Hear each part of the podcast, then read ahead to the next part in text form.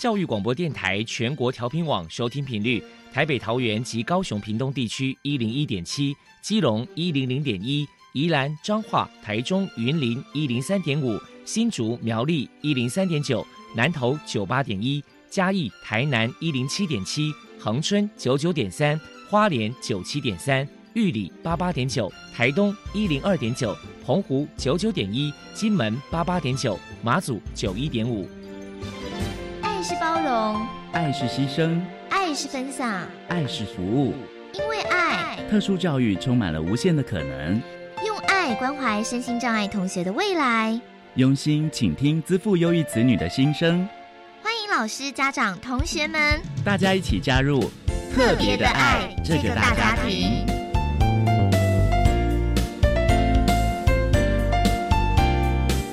本节目由教育部学生事务及特殊教育司指导，国立教育广播电台监制。欢迎收听。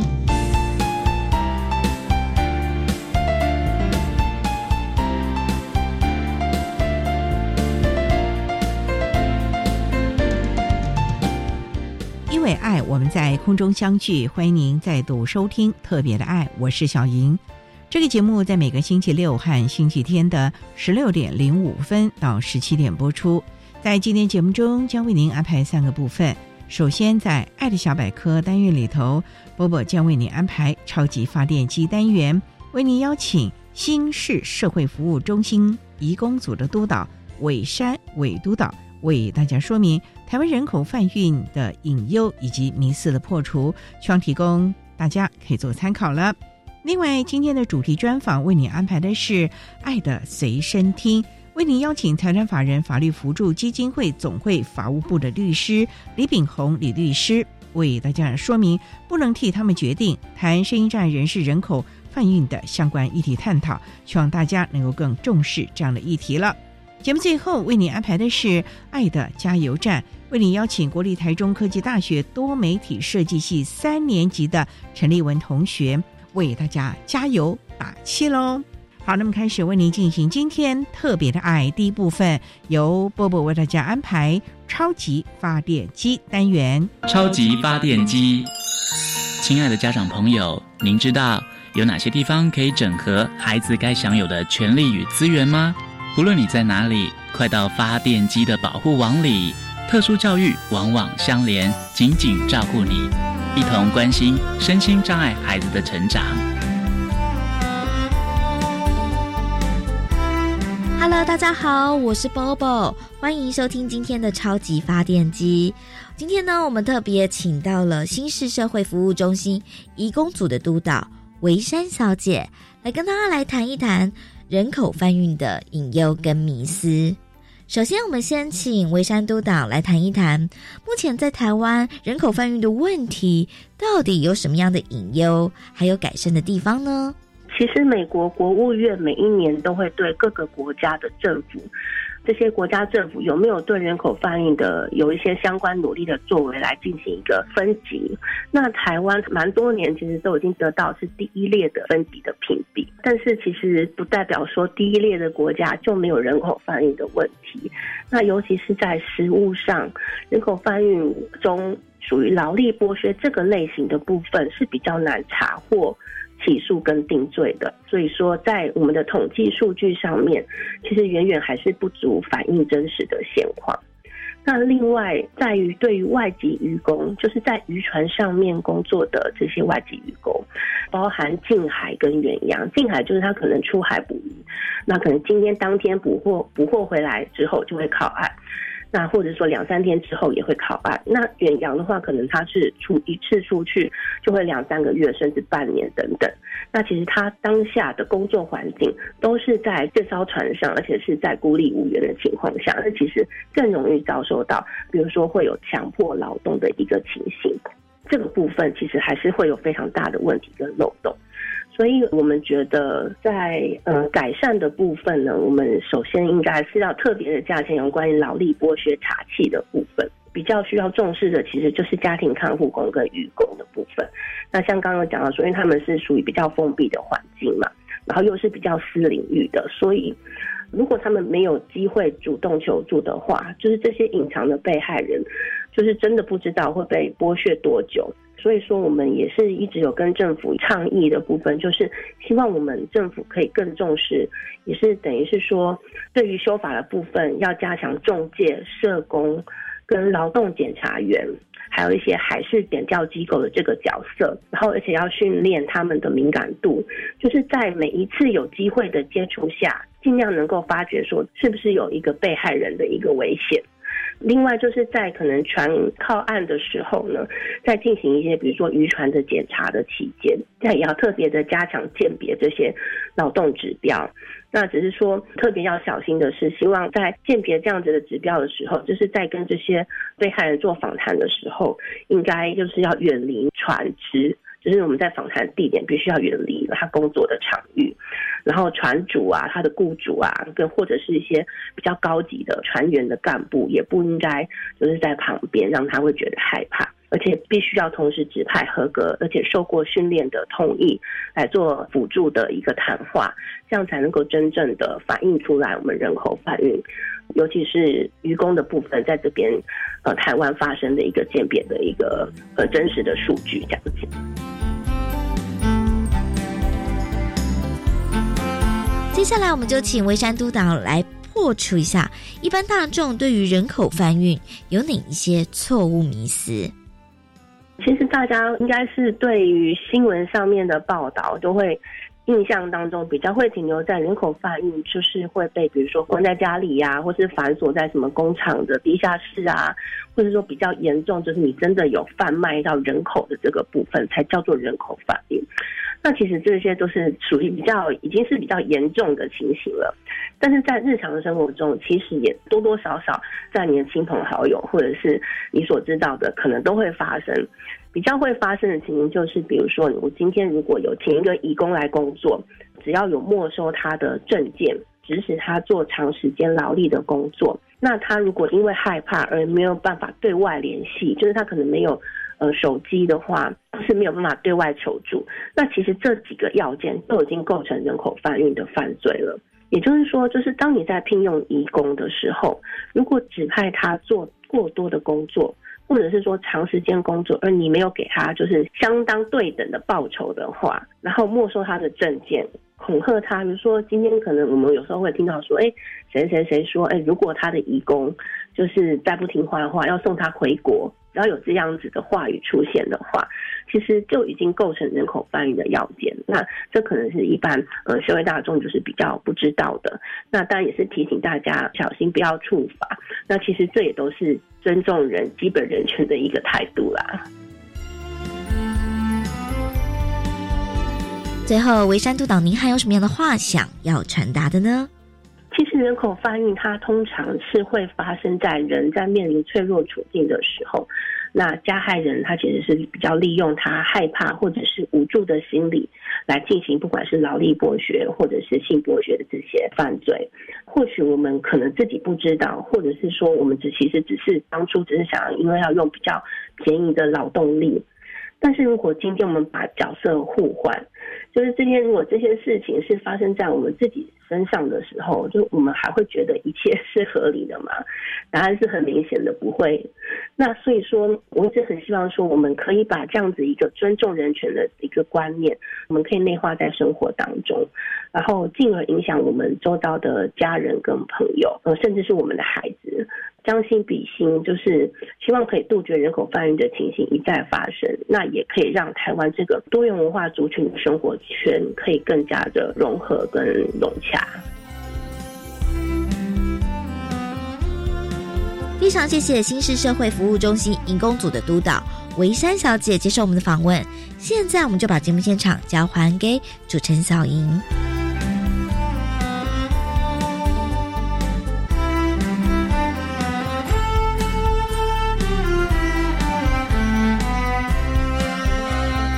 谢谢新市社会服务中心移工组的伟山督导以及波波为大家提到了有关于台湾人口贩运的隐忧，还有迷思的破除，希望大家可以做个参考了。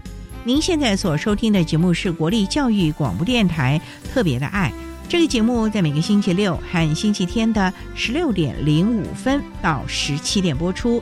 接下来为您进行今天的主题专访。今天的主题专访为您安排的是《爱的随身听》，为您邀请台湾法人法律辅助基金会。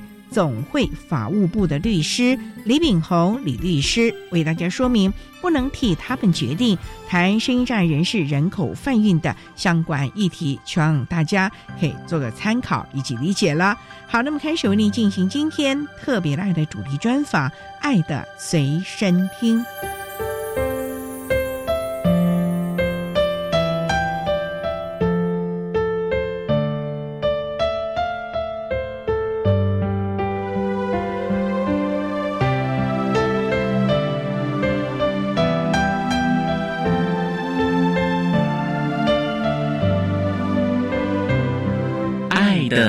身听。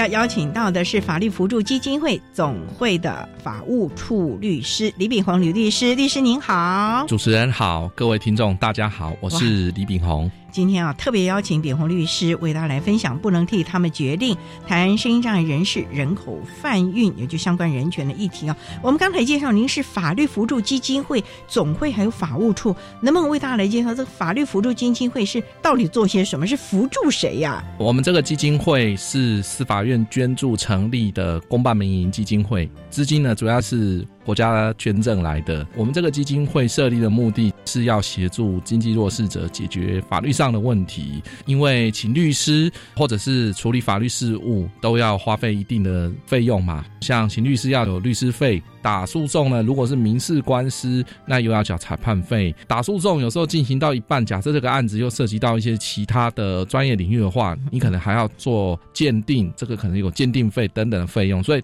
打一场诉讼其实是要花蛮多钱的。在二零零四年的时候，立法院三读通过了一部法律叫《法律辅助法》，根据这部法律成立的这个基金会，其实目的呢就是要解决经济弱势者进入法律上面的一个障碍。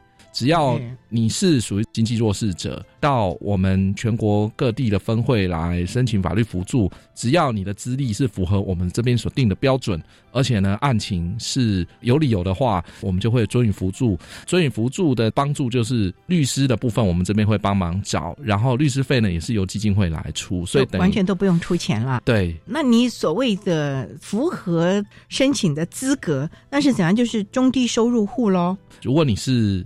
经过社会局核发的低收入户、中低收入户，或者是所谓的特殊境遇家庭的资历，就会符合我们这边所规定的无资历标准。但是也有一些民众，他不见得有这样的一个资格，但没有关系，只要你的经济条件是符合法服自己定的。无资力标准，那法服所定的无资力标准，原则上是参考社会救助法的中低收入户的标准所定出来的。年收入没到达多少？对，那名下资产没有到什么样的一个标准？还有不动产公告现值跟平均价值在一定的资格以下，只要符合这样的一个标准的话，那我们这边就会认定说你符合本会的标准。可是律师，蛋黄区永康街那一带的。五十年的老公寓的价值也很高啊，是。可是我现在没有收入啊，甚至我是担心啊，可能又有这个身心障或者是有失智症的长者，我要来照顾哎，跟楼上邻居可能就发生点纠纷了，或者是我出了什么意外啊，或者是我前一个雇主怎么样，这个我符合资格吗？可是我那栋公寓非常值钱，可是那是我唯一安身立命的地方哎。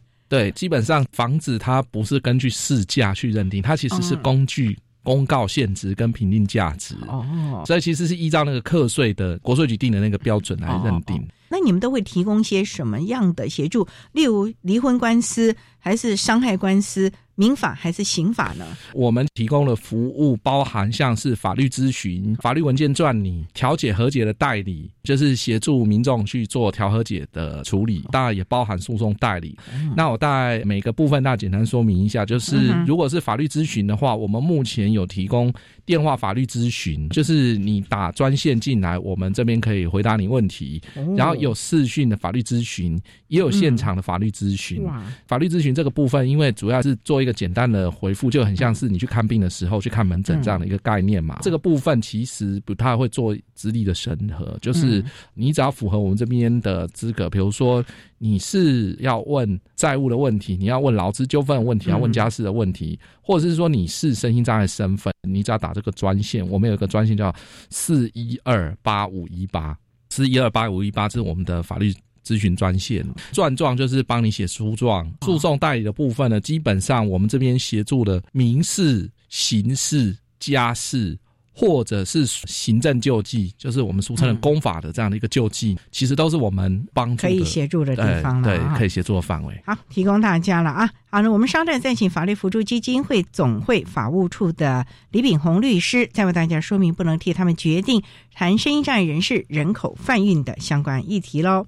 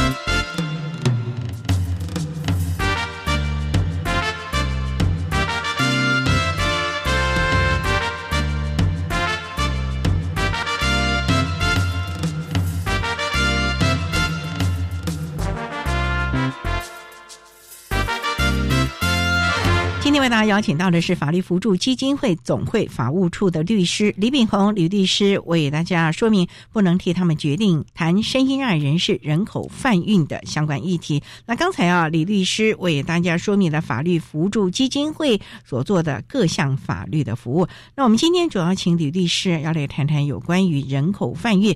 那么为大家来说明这个人口贩运，台湾好像已经没有卖人的这个事情了吧？过去台湾有定了一部法律，叫做《人口贩运防治法》嘛。哦，因为这个问题在过去虽然是存在的哈，但是这十几年来，台湾的政府还蛮重视这一块，所以有立专法去处理，而且也有针对一些人口贩运的案子呢做刑事侦办，又进行那个民事求偿，所以到今天其实还是有，可是显然是看得出来有在减少的现象。嗯，那我们的人口贩运大概都是哪一种？是劳力剥削还是性剥削呢？应该不会有器官剥削。其实根据人口贩运防治法的规定呢。人口贩运的类型就是三类，依照法律规定就是性剥削、不当劳动，就是劳力的剥削。嗯，另外一个就是摘除器官。其实，在台湾我们比较少听到有摘除器官的案例哈，但法令上面是有规范。这三类最多的应该是劳力剥削是占大宗。那我们的劳力剥削是指？针对移工呢，还是我们台湾本地的人呢？其实都有，对对，其实都有。因为我们台湾是一个劳力输入国嘛，特别是像东南亚还不少移工到台湾这边工作，所以这种人口贩运的案例呢，针对东南亚移工的案例其实是不算少的。这几年应该比较没有什么大案子了吧？其实，在这十年内，我们法服曾经有处理过了一个很大的案例，它叫做慈智集团案。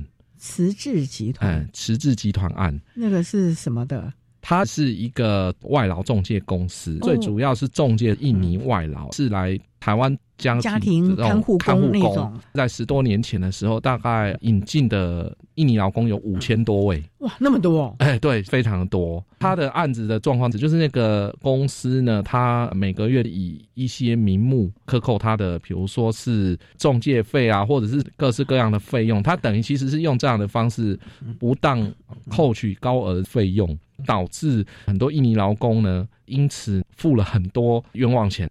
那后来因为这一个负责人本身他有涉嫌诈欺嘛，有人检举。我们法服基金会当初刚好也有在推动这个人口贩运防治法的立法，也有注意到这个案件，然后那个时候就有跟一些关心外劳的团体协助这个案件。他其实是中部的，我记得好像是苗栗地检署侦办。后来这个负责人他就被判诈欺取财，然后被判刑确定。后来我们也有协助一些外劳，因为这里面有一些外劳他还在本地。然后呢，也有一些他已经回国了。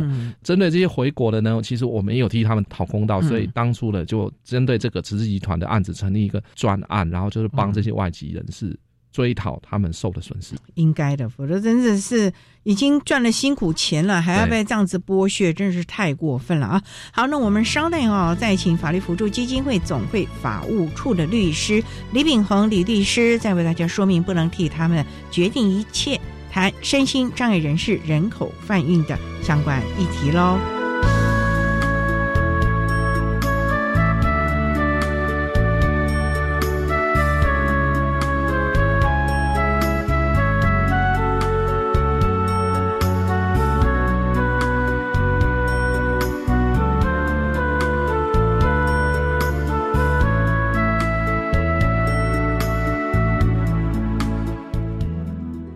华民国脑性麻痹协会十月三号星期六下午一点，将在国家音乐厅生活广场举办二零二零世界脑麻日，平等融合，力量无限，爱你九九九，健走嘉年华。详细报名资讯，请上中华民国脑性麻痹协会官方网站了解。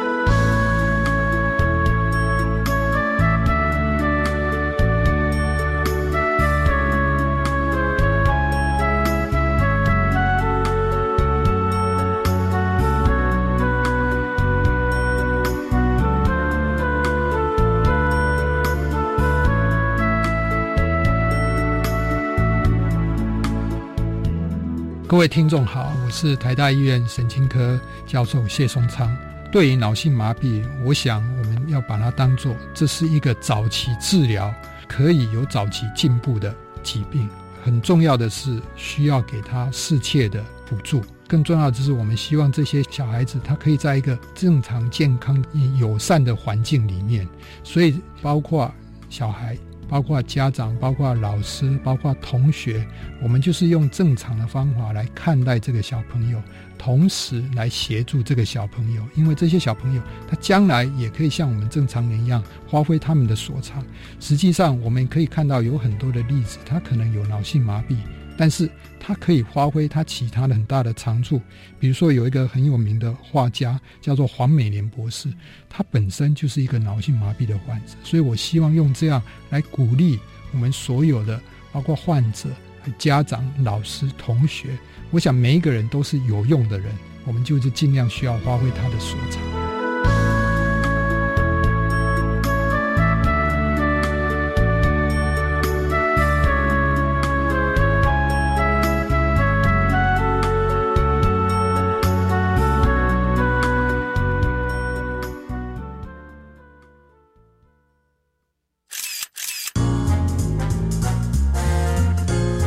教育现场新契机。今晚不讲五四三。八月二十八日起，每周五晚上六点到七点，带您探索教育现场。我是郑博仁，我是刘继文，欢迎收听教育五六七。我是经济不利的大学生，透过绩优管道入学。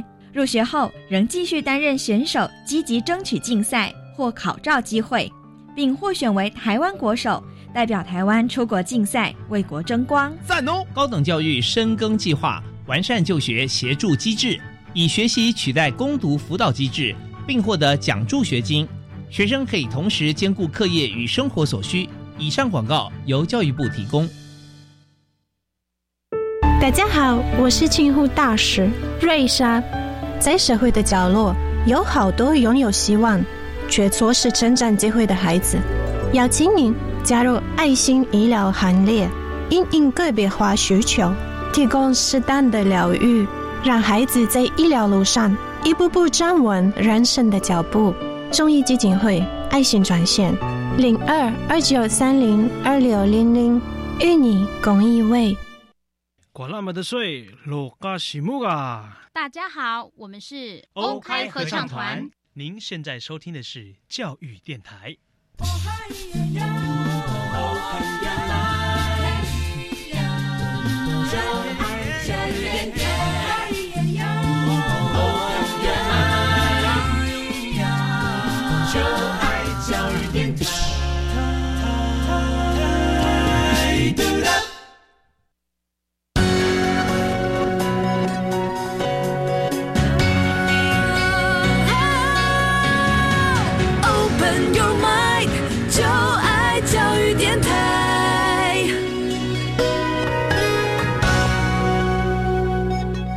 电台欢迎收听《特别的爱》。在今天节目中，为您邀请法律辅助基金会总会服务处的律师李炳宏李律师为大家说明不能替他们决定。谈身心障碍人士人口贩运的相关议题。刚才在节目的第一部分呢，李律师为他谈到了法律辅助基金会服务的内容，还有对象，以及说明了什么是人口贩运啊。那台湾过去呢也有发生一些，不过这样的案件是越来越少了了啊。不过呢，也想请教，我们今天主要是谈身心障碍人士的人口贩运啊。身心障碍的人士在国内过去好像也有一些疑似的案例，可是后来好像都不了了之，因为。当事者不认为那是剥削，是不是？对，过去也曾发生过金藏人士嘛，他们是在卖玉兰花，他们的状况就是类似像是劳力剥削的情形。有人看不下去，后来去检举警察去调查这个案子到底是不是人口贩运，因为时间有点久了，我们也不确定到底是不是。不过因为人口贩运的案件哈，经常有一个状况就是。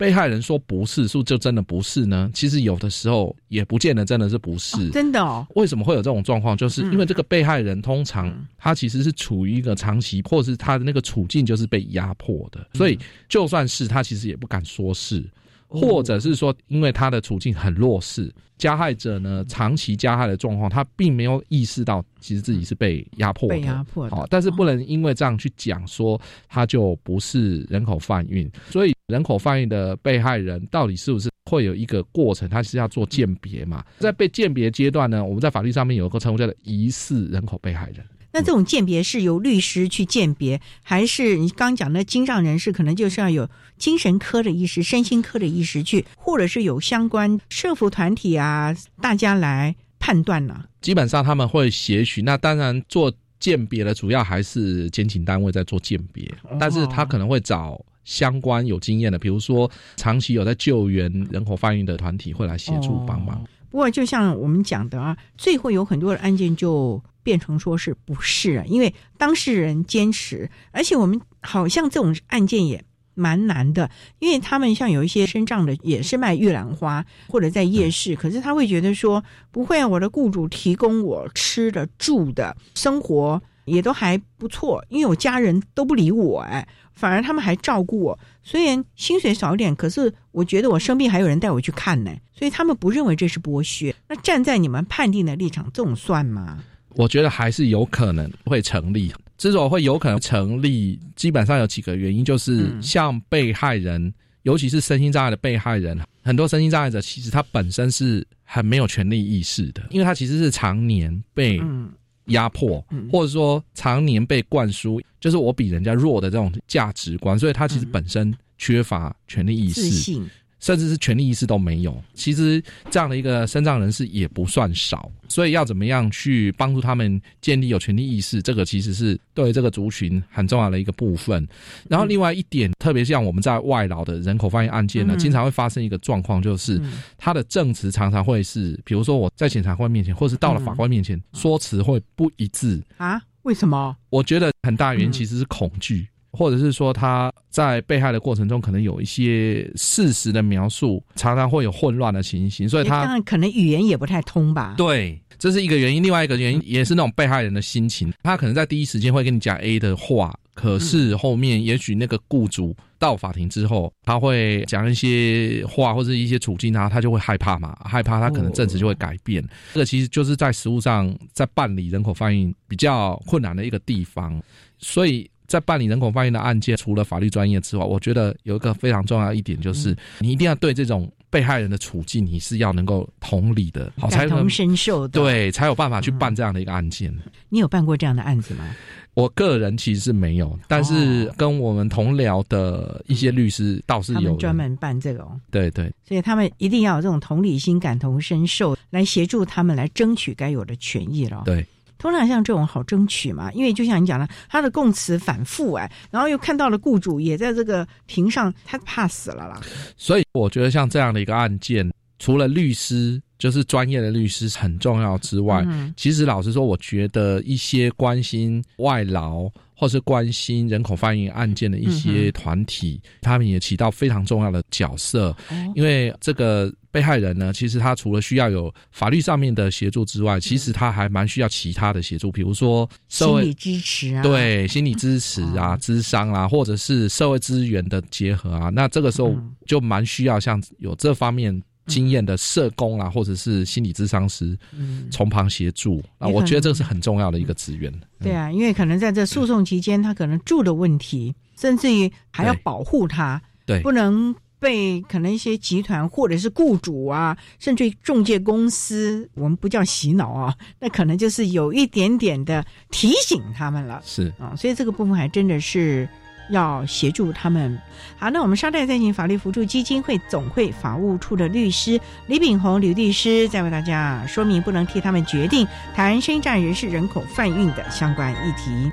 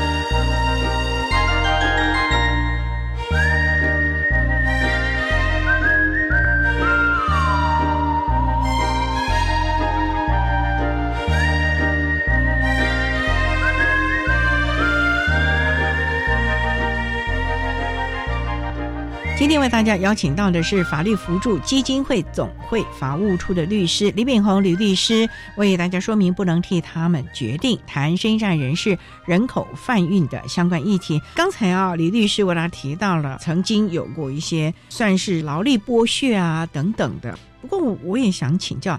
呃，人口贩运当中，劳力剥削是一个很重要的，可能针对移工的问题也蛮多元。不管是看护工啊，那如果说今天看护工是来照顾这个生病的，可是雇主叫他去工厂或者去他那个面店，或者是他可能去帮忙带小孩，这个算是劳力剥削吗？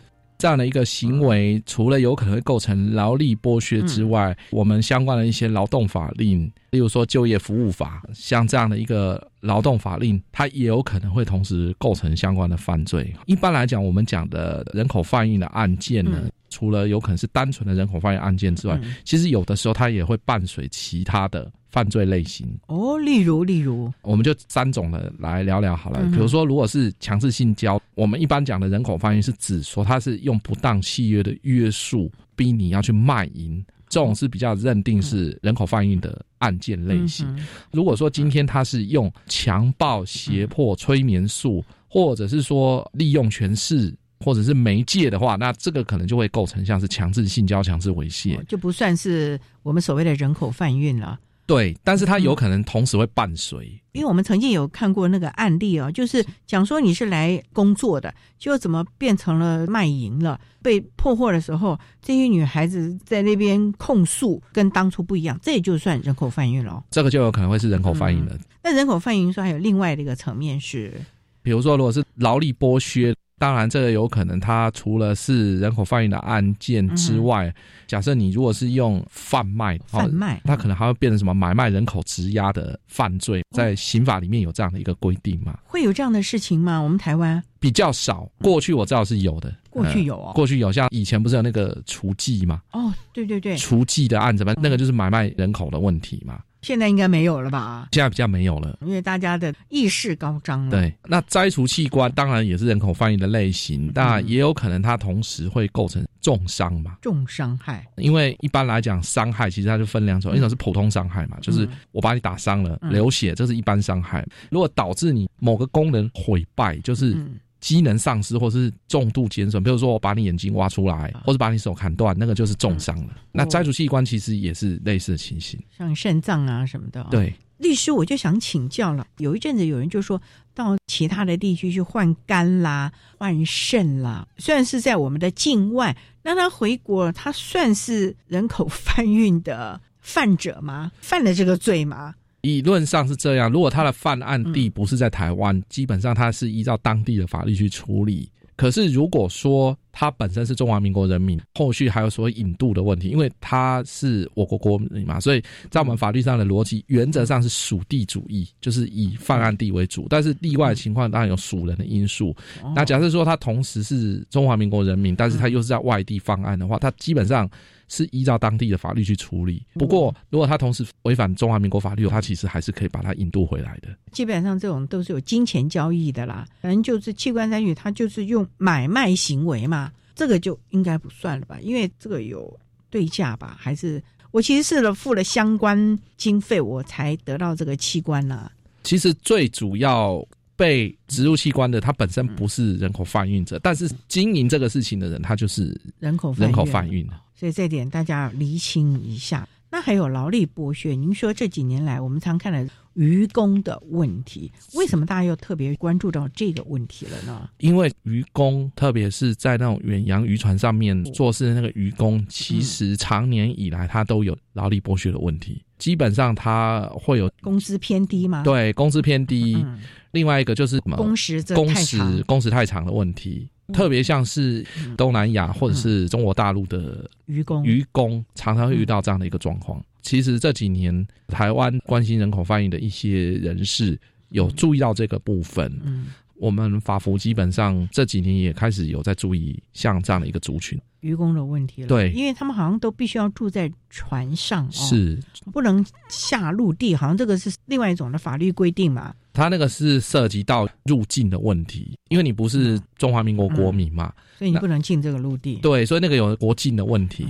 不过您提到这个问题了啊，那像雇主这样的一个行为，就是涉及劳力剥削喽。有可能，我们知道啊，渔船有时候不是挂我们中华民国的国籍哦，它有时候是其他的国籍，甚至像货轮也有这样的一个情况。如果他在境外这种事情，因为我们常常看到海上喋血的这种案件，那很多就是因为船长或者是里面的这些行政人员做的太过分了，让这些渔工们或者是货轮上工作的人反抗了，所以造成这样的问题。那像这种算是人口贩运吗？基本上还是有可能，还是要看他的状况。对，还是有可能。嗯另外，在这边我补充说明一下，就是、嗯这个是我们法服针对人口贩运的服务有一个特殊的规范，就是说，嗯因为外籍人士有所谓的合法入境，那也有所谓的非法入境。合法入境当然会是我们协助的对象嘛，好、嗯那原则上我们不会协助非法入境，但是有一种情形会是例外，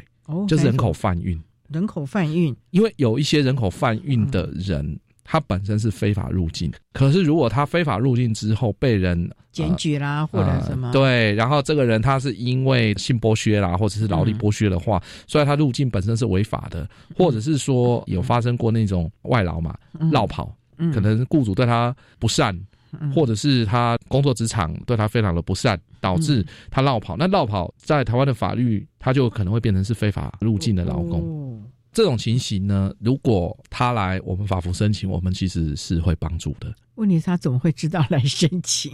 因为我们申请除了本人可以来申请之外，如还果可以代申请的吗？可以可以，哦，像一些 NGO 组织、NPO 组织就可以来帮忙了。对，不过这才真的是要了解法律相关的内容，才会知道怎么来争取自己的权益了。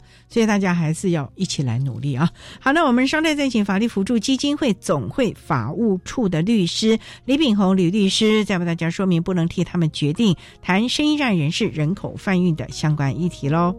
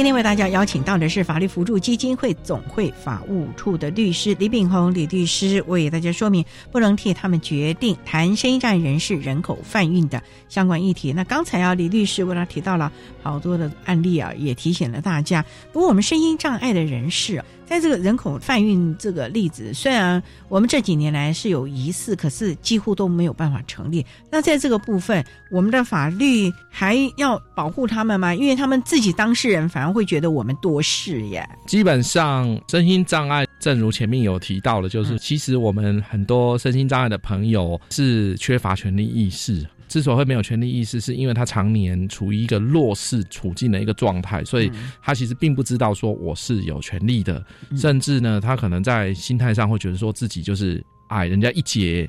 就这个部分来讲，其实这几年法服基金会也开始有在注意身心障碍这个族群。注意什么部分？而注意这个族群，是因为在二零一四年的八月一号有通过一个国际公约，叫做《身心障碍者权利公约》，英文名称叫 CRPD。这个 CRPD 是从二零一四年的十二月三号那天，因为是世界身心障碍者日，就定那天为开始实施的日期。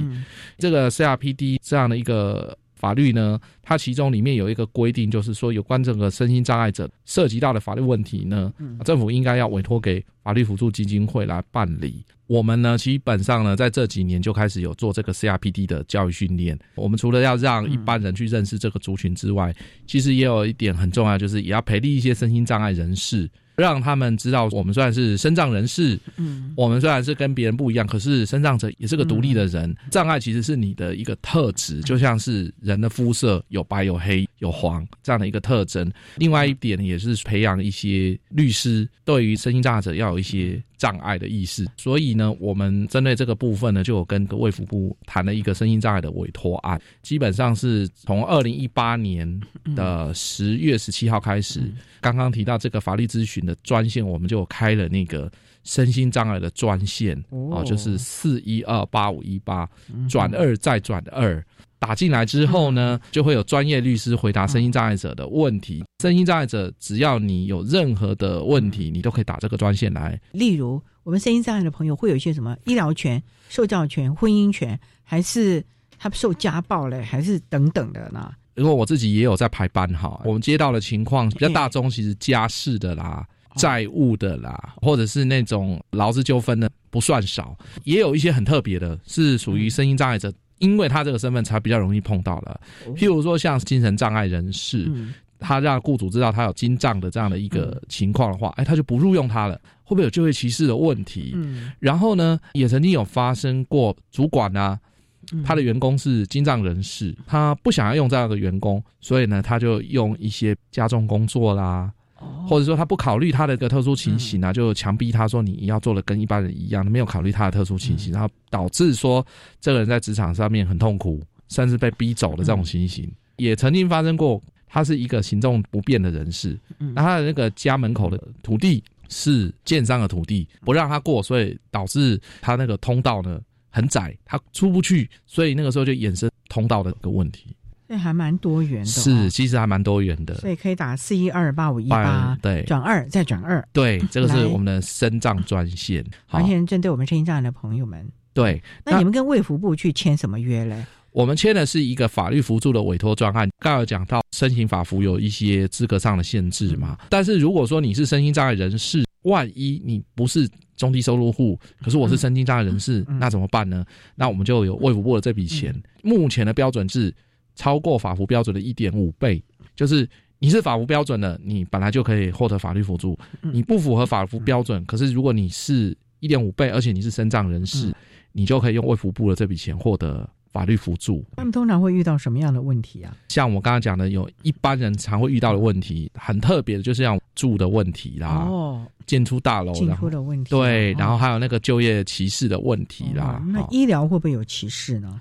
医疗歧视目前也有听说过，所以呢，这部分还是要靠我们社会大众有这个法律的素养，也要有这种所谓的同理心喽。是，嗯，您这么多年在法服啊，当然也有很多的善心人士，像一些社会组织啊，你个人有些什么样的呼吁或者是看法？我自己在法服这么多年。我自己有一个非常大的心得，就是我们在看这些弱势族群，你要怎么去了解他们？其实你要站在他的立场去看他的故事，嗯，你才会比较知道他的处境。但有时候我们用自己的经验去看，长期是是冲突的，这是第一个部分啊。第二个部分就是法服的资源基本上是。弱势族群其实是可以用的法律服务的一个资源哈，也有不少人其实不太清楚的，所以我们有机会的话也都会宣导宣导一下，就是告诉大家说，这个其实是你可以使用的资源。最后，因为今天主轴是人口贩运嘛，哈，那我想说，我也在这边跟大家补充一下，就是说，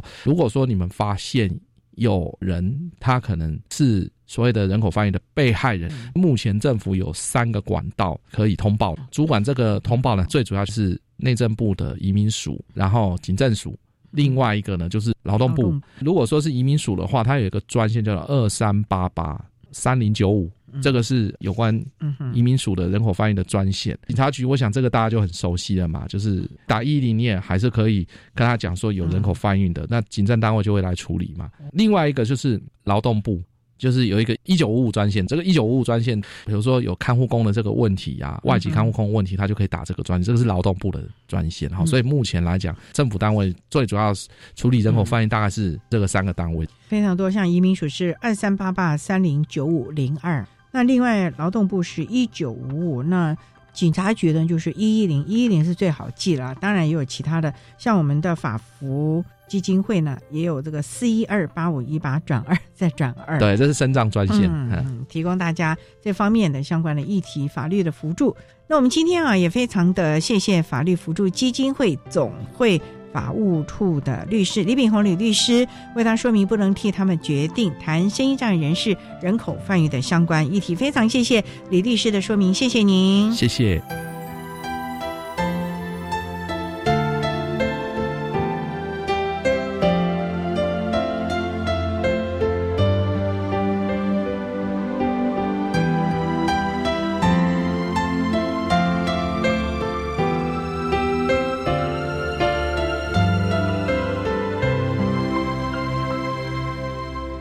谢财团法人法律辅助基金会总会法务部的李炳宏律师为大家提到了声音障碍人士人口贩运的相关议题，希望提供大家可以做参考喽。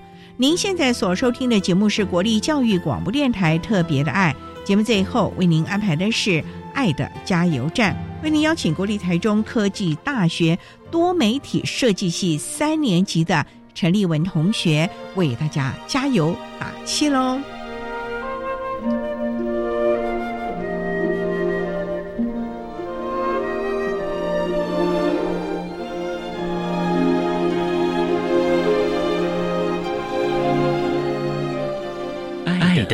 加油站。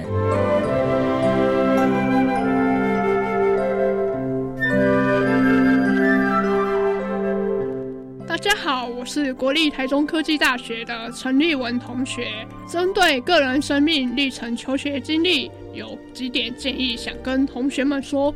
第一点，一定会遇到不了解你的人，你做好自己就可以了。第二点是，有困难的时候要主动跟别人提出来，会对自己比较好。你不说的时候，别人永远不知道你要说什么。再来是想跟老师们讲。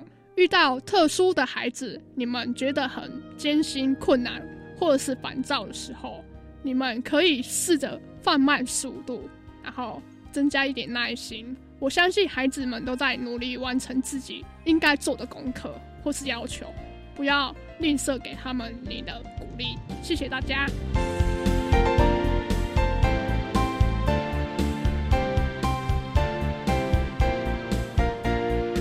今天节目就为您进行到这了，感谢您的收听。在明天节目中，为你邀请国立台中科技大学多媒体设计系三年级的陈立文同学，为大家分享活出亮点，谈声音障碍学生生命教育的教学以及重点的方向，希望提供家长、老师还有同学们可以做参考喽。感谢你的收听，也欢迎您明天十六点零五分再度收听特别的爱。我们明天见了，拜拜。